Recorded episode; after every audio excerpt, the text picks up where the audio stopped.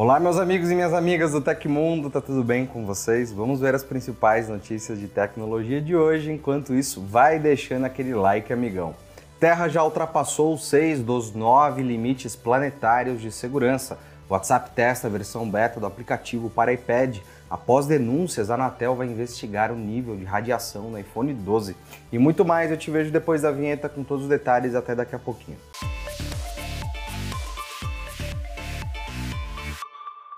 Um novo estudo realizado por cientistas de vários países, liderado pela Universidade de Copenhague, na Dinamarca, atualizou a estrutura dos chamados limites planetários. Trata-se de um checklist de novos limites físicos e ambientais propostos em 2009 para medir os pontos críticos ou limiares, além dos quais a Terra se torna incapaz de sustentar a vida humana de forma estável. De acordo com o estudo, seis dos nove limites planetários já se encontram na zona vermelha, o que significa que as atividades humanas estão exercendo pressão insustentável sobre o sistema terrestre, pressionando além do espaço operacional seguro.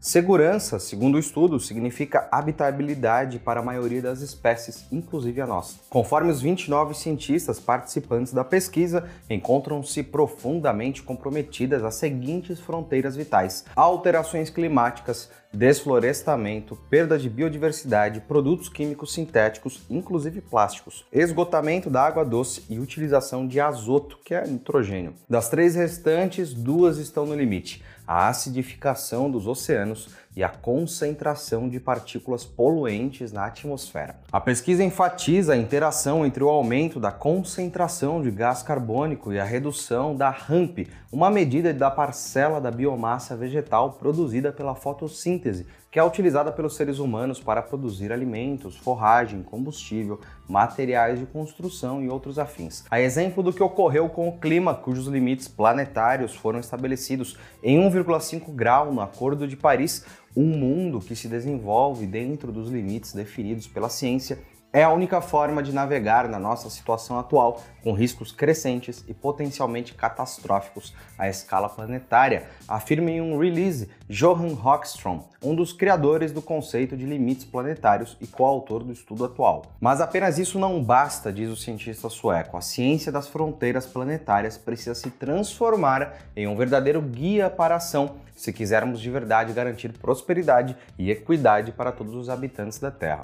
O modelo vai além do clima e envolve também esforços sistemáticos para proteger, recuperar e reconstruir a resiliência planetária, destacou Rockstrom. A boa notícia é que todos os limites críticos podem ser recuperados para o espaço operacional seguro, conclui o estudo. Para a primeira autora do artigo, Catherine Richardson, trata-se de uma matemática simples basta limitar quantitativamente os resíduos que colocamos em ambientes abertos e as matérias-primas vivas e não vivas que retiramos, explica a professora da Universidade de Copenhague.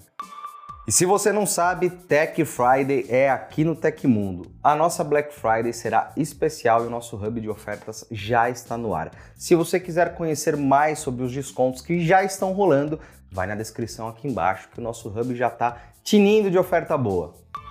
O anel inteligente da Samsung deve realmente se chamar Galaxy Ring. Uma atualização encontrada no app Galaxy Wearable antecipou o nome do novo dispositivo da gigante sul-coreana além do seu possível lançamento. A informação foi divulgada pelo 925 Google, que investigou o código do aplicativo. Além de confirmar o nome, a compilação também mostrou uma ilustração que remete ao acessório, nesse caso descoberto por usuários de um fórum sul-coreano. Ainda não há muitos detalhes sobre o Galaxy Ring, mas o dispositivo deve ser mais um acessório de monitoramento do que um dispositivo individual. O wearable deve servir para recolher dados de sono, atividades físicas e outras métricas de saúde. O 925 Google também encontrou informações sobre o lançamento. De acordo com o app, o Galaxy Ring será lançado em algum momento do ano que vem. Como a frequência de vazamentos só aumenta, então é possível que a revelação não esteja tão longe de acontecer. O Bard, a inteligência artificial generativa do Google, agora tem integração com os principais aplicativos da empresa, como YouTube, Drive, Gmail, Voos e Maps. A conexão chamada de Extensions permite que a ferramenta encontre respostas mais assertivas, baseadas em atividades da rotina do usuário. A novidade foi divulgada na semana passada pelo Google. A empresa detalha que, por exemplo, ao planejar uma viagem, o usuário pode obter informações como horário atualizado dos voos, informações sobre os hotéis e até mesmo indicações de vídeos no YouTube sobre o local escolhido. O recurso está disponível apenas em inglês inicialmente. Outro exemplo de funcionamento da integração é que Caso o usuário receba um e-mail sobre um evento, será possível fazer a busca pelos ingressos e até pela melhor rota até o local utilizando Maps. O Google declarou que não utilizará os dados dos usuários para direcionar anúncios ou treinar o Bard. Todas as informações são protegidas, não sendo revisadas por humanos. Também será possível desativar a integração a qualquer momento. O WhatsApp da Meta está ganhando uma versão para iPad após mais de uma década de pedidos da comunidade. A informação foi divulgada na última segunda pelo site WA Beta Info. De acordo com o veículo, uma versão beta do aplicativo para iPad foi identificada e já pode ser usada por um pequeno grupo de usuários, o que possibilita aos donos desses aparelhos usarem uma versão nativa do serviço pela primeira vez. Para usar o WhatsApp no iPad, por enquanto, é preciso ser membro do programa beta oficial do WhatsApp para iOS, além de ter a versão de testes do mensageiro em um iPhone e usar a plataforma TestFlight para fazer a instalação do aplicativo no iPad. É quase um labirinto para você conseguir usar o negócio. Em seguida, você deve usar a câmera do tablet para escanear um QR Code de login gerado pelo iPhone, confirmando o pareamento e possibilitando a você usar o mensageiro a partir da mesma conta do celular. Anteriormente, só era possível mandar ou receber mensagens pelo WhatsApp no iPad por meio da versão beta no navegador Safari, pareando o perfil com o aplicativo em smartphone. O app para iPad conta com a criptografia de ponta a ponta, assim como nas demais plataformas, e sincroniza o histórico e mensagens com outros dispositivos, como seu telefone principal. O sucesso do helicóptero Ingenuity da NASA, que vem realizando missões surpreendentes em Marte desde fevereiro de 2021, inspirou um grupo de cientistas a propor o uso dessa tecnologia pioneira para realizar investigações do campo magnético da crosta do planeta vermelho. A ideia é que helicópteros solares robóticos transportem magnetômetros capazes de responder algumas questões chaves sobre a evolução do planeta. Utilizados na Terra para prospectar minérios, esses instrumentos de pesquisa geofísica poderiam auxiliar os cientistas a compreender melhor a geologia de Marte e a história do seu campo magnético, hoje inexistente. Mas esse cenário nem sempre foi assim. Com base em orbitadores, os pesquisadores afirmam que há bilhões de anos os processos internos do planeta vermelho eram ativos o bastante para impulsionar um campo magnético global como o da Terra. De acordo com a primeira autora do artigo, a doutora Anna Mittelholz, da Universidade de Harvard, nos Estados Unidos, o campo magnético global de um planeta como o da Terra é impulsionado pela convecção vigorosa do ferro no núcleo e é, portanto, uma expressão do que está acontecendo nas suas profundezas. Ela explicou ao Universe Today. A existência dessa proteção está relacionada a processos importantes, como a fixação da atmosfera de um mundo habitável. Os cientistas teorizam que há cerca de 4 bilhões de anos Marte possuía um campo magnético que propiciava um ambiente bem mais hospitaleiro que o atual. A paisagem marciana incluía até mesmo um fluxo de água líquida através da superfície. Para realizar essas difíceis medições, a equipe elaborou modelos de magnetização e avaliou três cenários geológicos para a atuação de helicópteros em Marte. O primeiro foi uma cratera magnetizada, seguido de camadas crustais magnetizadas individualmente e, finalmente, uma intrusão de dique magnetizada, que ocorre quando o magma se infiltra em uma fratura de rocha e se solidifica. A avaliação dos cenários mostrou que as medições coletadas do ar fornecem melhores dados, principalmente durante os momentos de menor interação com partículas carregadas de vento solar, quando a atividade magnética é mais silenciosa.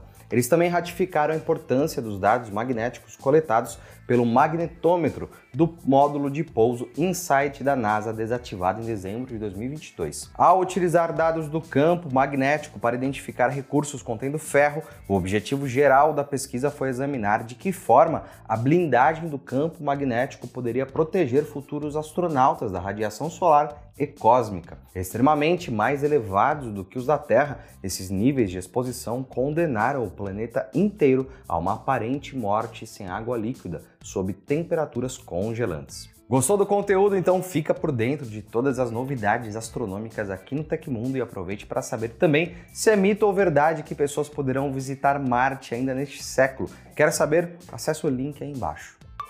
A Anatel vai começar uma investigação no Brasil para apurar se o iPhone 12 pode ser danoso para o usuário devido às ondas eletromagnéticas emitidas pelo aparelho. Segundo o G1, o órgão fiscalizador está ciente desde a semana passada de que o aparelho pode exceder os níveis de ondas eletromagnéticas permitidos, o que resultaria em um contato perigoso de radiação para o dono do dispositivo. Setores de certificação e laboratórios já foram contatados para organizar uma supervisão de mercado e possivelmente uma bateria de testes envolvendo o aparelho. Além disso, a Anatel vai entrar em contato com a ANFR, a entidade francesa que inicialmente fez o alerta sobre os possíveis riscos do celular para obter mais informações. Até o momento, a Anatel não indicou se pode pedir a suspensão da venda ou até mesmo o recall do iPhone 12 no Brasil, como foi sugerido inicialmente na França. A polêmica envolvendo a geração do smartphone da Apple apresentada em 2020 começou no mesmo dia em que foram apresentados os novos iPhones da marca, parte da geração 15. O órgão regulador francês que fez a denúncia alega que a radiação emitida pelo aparelho ultrapassa os limites estipulados em países da União Europeia. De acordo com a empresa, o protocolo de testes adotado pelos órgãos reguladores franceses foi o único que trouxe resultados diferentes dos obtidos pela própria Apple, que afirma que o aparelho é seguro para uso. Ainda assim, a Apple se comprometeu a lançar uma atualização de software para o iPhone 12 para solucionar o problema de emissão de radiação e impedir qualquer bloqueio comercial. Ou seja, se não tem problema, por que, que vai atualizar? Aconteceu na história da tecnologia no dia 19 de setembro de 1982, numa publicação feita no quadro de avisos da Universidade Carnegie Mellon, o professor Scott Fahlman propôs o primeiro uso conhecido de emoticons, também conhecidos como smicons ou smileys. Embora o uso de emoticons tenha se difundido durante as décadas de 80 e 90, sua origem permaneceu desconhecida até 10 de setembro de 2002, quando a mensagem original foi recuperada de uma fita de backup. Se você gostou do nosso programa, pode ajudar muito a gente mandando um valeu demais aí embaixo. Todos os links estão no comentário e descrição. E essas foram as notícias do Hoje no Tecmundo dessa terça-feira. O programa vai ao ar de segunda a sexta, sempre no finzinho do dia. Aqui quem fala é o Felipe Paião e amanhã tem mais. Você pode me encontrar lá no Twitter pela arroba Felipe Paião. A gente se vê amanhã no Hoje. Um grande abraço. Tchau, tchau.